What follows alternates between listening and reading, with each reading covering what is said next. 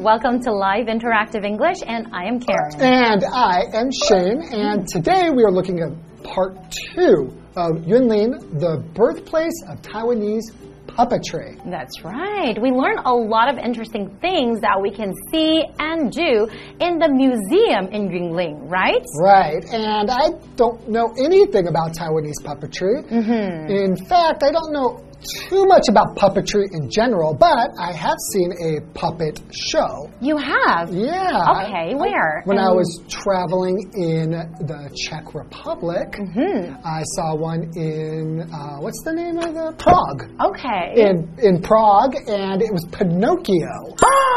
You mean like a string puppet, right? Because String puppets. we know that Pinocchio is a string puppet. Yeah, it's a wooden Mm-hmm. string puppet. Hmm. And it was really entertaining. Wow, so you really enjoyed it. Yeah, and they're they're really like it's really impressive how they can control all of those strings and Yes. The movements are very fluid Uh-huh. and it's All the joints, they're moving like it looks so yeah, you, realistic, you, right? you, you stop seeing the strings Mm-hmm. and you it comes to life. It's really cool. Wow. Actually, I, I've always thought, you know, puppets are really, really cool because I know there are many different types of puppets out there, Yeah. right? Like string puppets, hand puppets, glove puppets too. Yeah. Oh, I like um like uh, the puppets that do ventriloquism. Oh, that is the coolest puppet ever. Right, that's where somebody has a puppet and they don't move their mouth, but they make it speak, so they go. Mm-hmm. Hello, my name is Karen. How are you today? I can't really do it, Yeah. but some people are so good, and then they can use a completely different voice. Yeah, and they're usually really funny. That's right. Cool. Okay, let's get into part two and learn more about traditional Taiwanese puppetry. Let's go.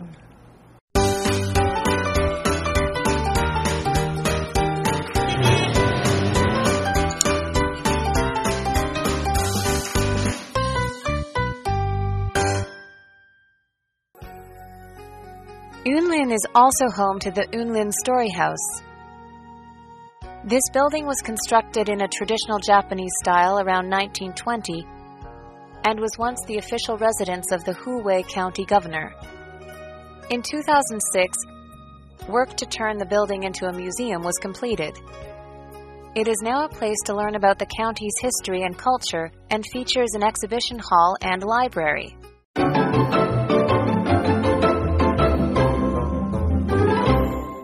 Okay, like we promised, this is part two of Yunlin, the birthplace of Taiwanese puppetry. Mm-hmm. So we're continuing on this adventure, learning about Yunlin and puppetry. That's right. Okay, well, let's start.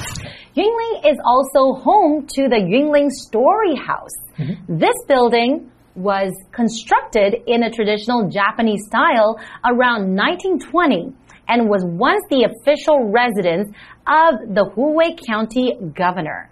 Oh wow, so right now we're not just learning about the museum, the puppet museum, but we're talking about a story house, right? Yeah, and this story house is over a hundred years old. Mm. Wow, that's really cool. And it's kind of in the traditional, like, Japanese style. That's right. It was constructed in a traditional Japanese style, right? Right. Okay, so constructed meaning to like it was built. Right, exactly. Mhm. Okay, but traditional Japanese style, what does traditional mean? Well, that's an adjective. It just means being part of the beliefs, customs, or way of life of a particular group of people that have not changed for a long time. Ah, So, for example, traditional food is an important part of our culture. So that means like the kind of food that people have been having in this particular area for a very, very long time. right. So, uh, tradition, which is Mm-hmm. a noun, is just like the customs and beliefs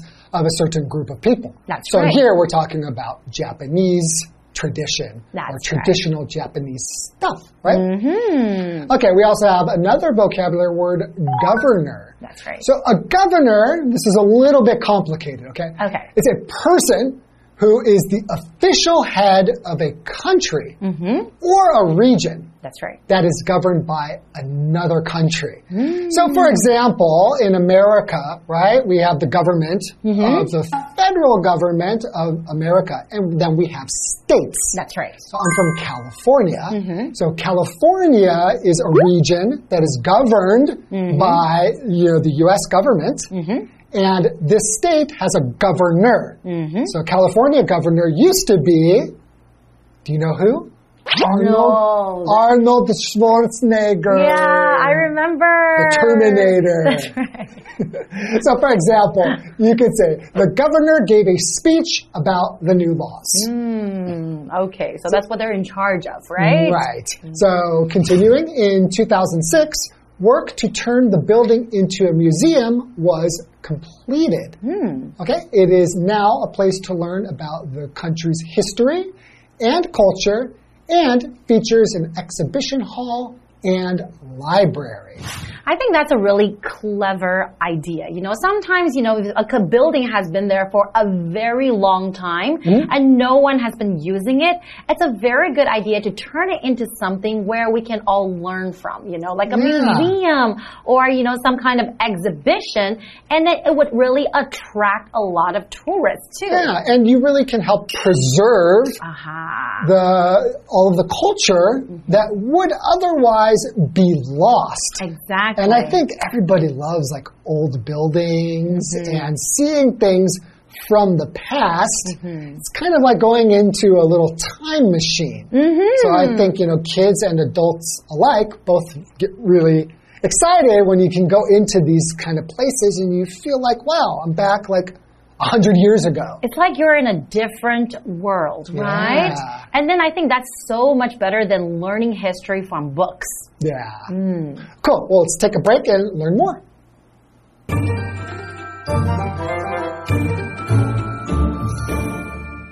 Hello，大家好，我是 Hanny。我们在第一天跟着课文去参观云林布袋戏馆，那么今天要去参观云林故事馆。这座建筑物是传统日式风格，大约在一九二零年建造。那它曾经是胡伟俊郡守的官邸，在二零零六年它被改造成博物馆，现在是一个了解云林县历史和文化的地方。那也有设有一个展览厅，还有图书馆。来看单字 traditional，它就是形容传统的。governor 表示管辖者、行政长官，也可以指总督啊、州长等等。轩颖老师在讲解时，他有提到 federal government 是指联邦政府。我们拼一下，federal 是 f e d e r a l，它可以形容联邦的、联邦制的或是联邦政府的。老师也聊到说，他来自加州。那过去有一任加州州长，就是主演《The Terminator》魔鬼终结者电影系列的阿诺·施瓦辛格。我们顺便写一下 terminate 这个动词好了，T E R M I N A T E，terminate 就可以表达终结、终止。好，这边一个重点，我们进入文法时间。好，我们来看这个重点是 be home to 加上名词，可以表达某地拥有什么，是什么的所在地、居住地。那么 home 在这边是不可数用哦。举例来说，The city is home to many beautiful beaches。这个城市有许多美丽的海滩。好，计划课文中。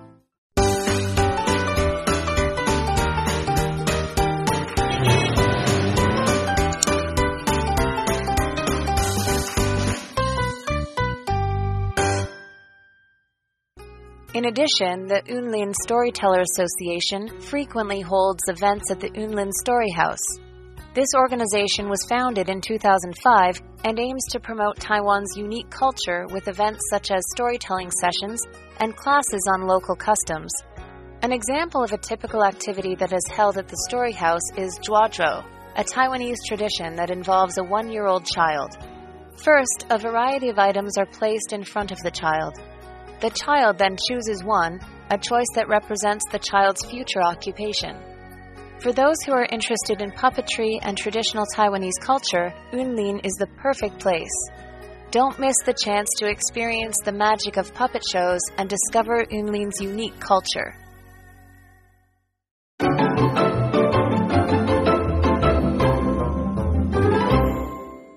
Welcome back, everyone. So before the break, we were looking at the story house in Yunlin, right? Right. And how it was like a traditional Japanese style, but it's very cool because they have turned it into a museum mm-hmm. where people can go and learn about history and culture of Taiwanese puppetry and also about Taiwanese culture. Awesome. So continuing now, in addition, the Yunlin Storyteller Association frequently holds events at the Yunlin Story House. Hmm. Okay, so Storyteller Association. So a storyteller mm-hmm. is someone who tells stories. That's right. But Right? a storyteller association. Yeah, it's an association or a group of people who are storytellers that meet together. Mm-hmm. And I guess what?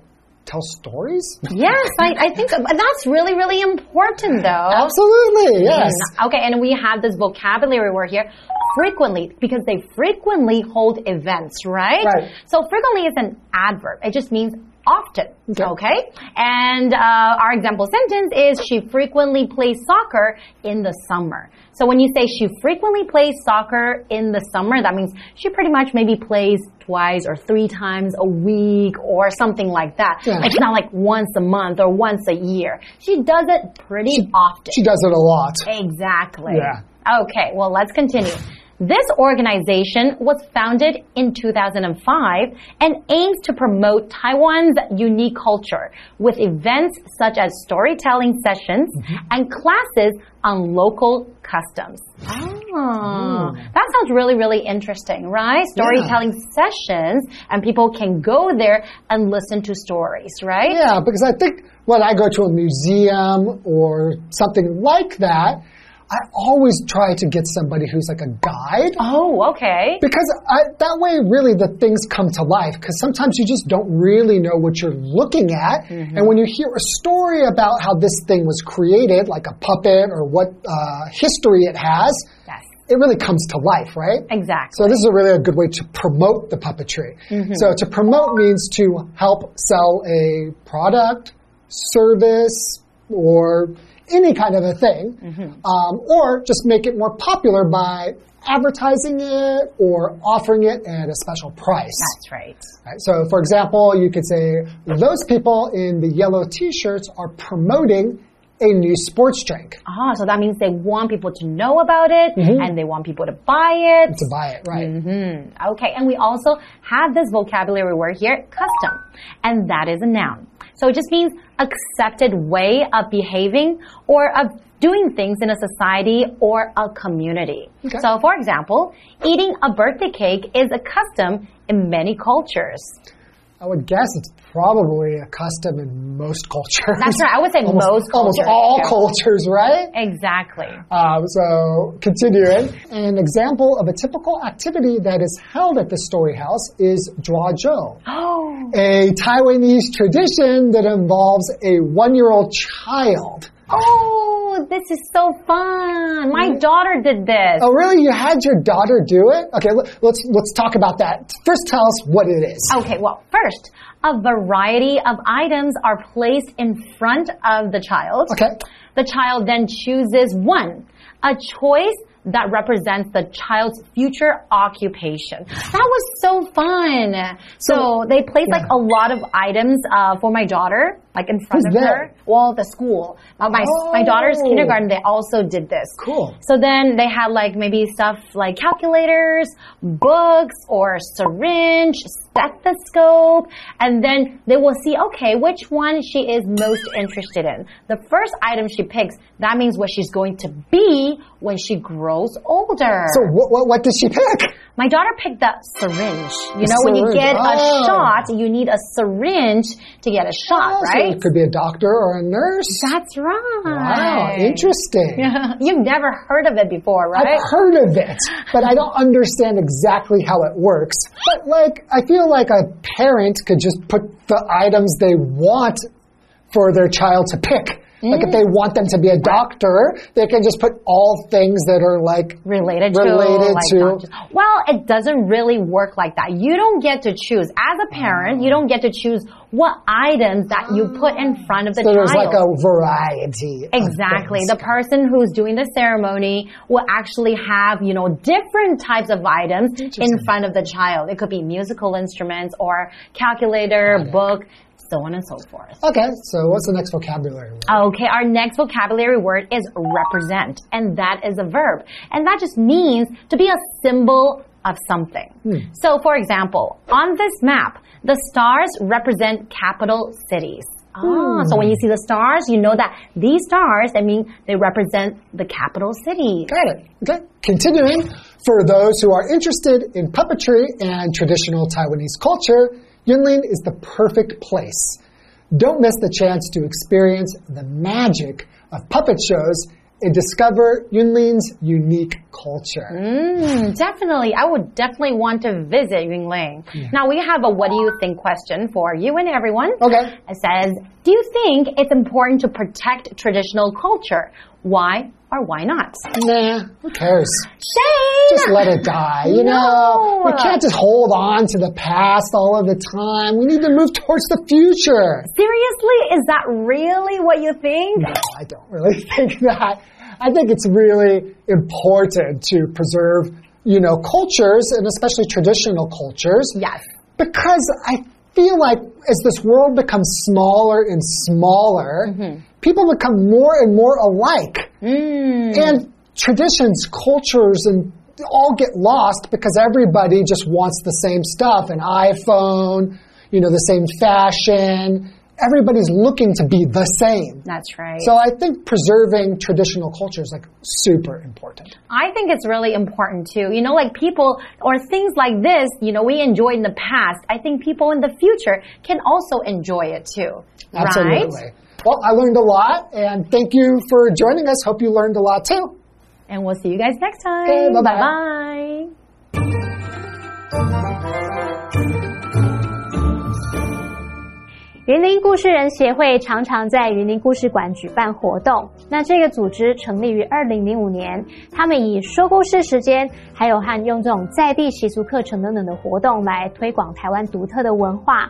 那在故事馆举办的一些典型活动当中，其中一个就是抓周，也就是把各式各样物品摆在一岁孩童面前，看这个孩子会选哪一种，就代表了孩子未来的职业。我们来看单字 frequently。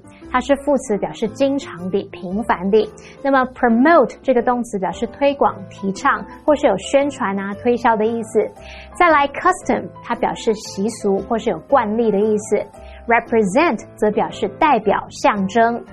Karen 老师就聊到说，他的女儿抓周时有摆放的物品，像是书啊、计算机啊，还有提到 syringe 就是针筒、注射器，还有提到 stethoscope 则是听诊器。好，那么课文最后提到说，对于对布袋戏和传统台湾文化有兴趣人来说，云林是个完美的旅游地点，千万别错过这个体验布袋戏魔力，还有发现云林独特文化的机会哦。那这边用到两个重点，我们要进入文法时间。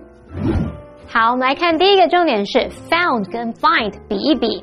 Found 虽然是 find 的过去式和过去分词，可是它本身也是一个原形动词哦。那我们就来比较这两个动词。首先，found 当动词表示建立、成立，它的动词三态是 found。founded, founded。那么 find 当动词表示发现、找出，它的动词三态是 find, found, found。那我们就来看两个例句喽。Her stolen bike was found yesterday。他遭窃的脚踏车昨天被找到了。He founded his own company in 1978。他于1978年成立了自己的公司。好，第二重点是 those who 加动词表示什么什么的人，凡是怎么样的人。先行词 those 是当代名词用，是指那些人。后面再接 who 引导的形容词子句去修饰 those，限定范围说是那些怎么样怎么样的人。好，那这边 who 后面的动词是要用复数型哦。举例来说。They have an alternative menu for those who don't eat meat。他们有一份替代菜单是给不吃肉的人看的。好，那么以上这些讲解，同学别走开，马上回来哦。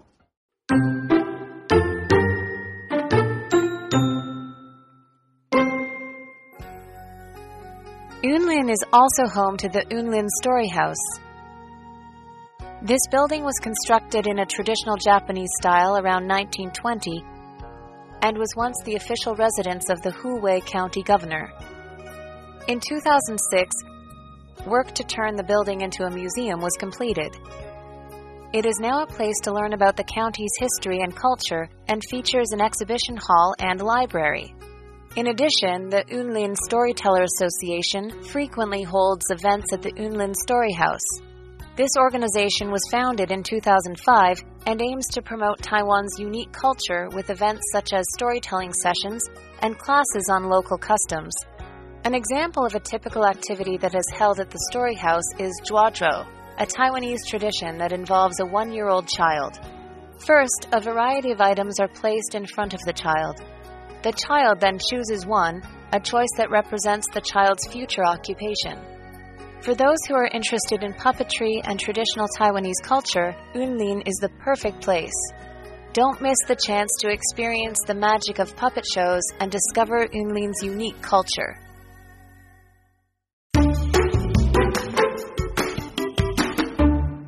Today we're going to take you to Bajang River Charity Ferry Stele. Now it has a really interesting story behind it. At the Bajang River, a long, long time ago, if people wanted to cross this river, they had to walk across the river. But then some businesses started making rafts and charging people and became really expensive. So the local authorities hired boatmen and eventually it was free.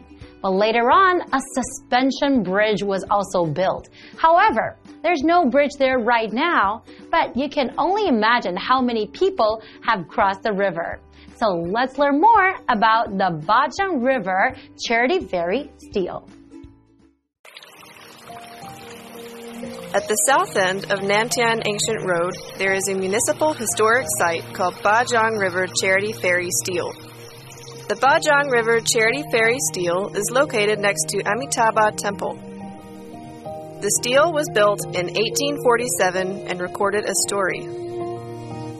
A long time ago, if people needed to cross the Bajang River, the former name of the Bajang River, they had to roll up their trouser legs and walk across the river with their own feet.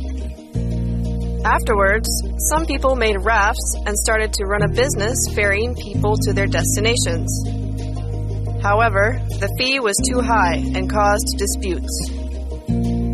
Therefore, the authorities and local gentry decided to hire boatmen and pay them with money from rent off of fields.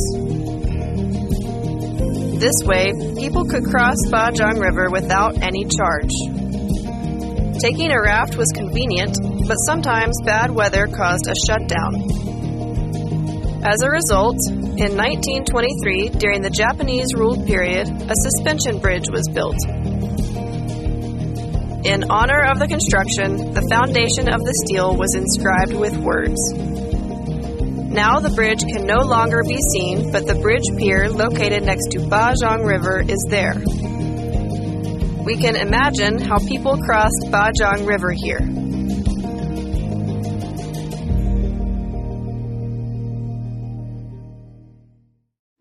Hope you guys really enjoy learning about the Bajang River Charity Ferry Stele. And it has a lot of interesting stories and history behind it. So next time you visit, make sure you take lots of pictures. And this is all the time we have for today, and we'll see you guys next time. Bye bye.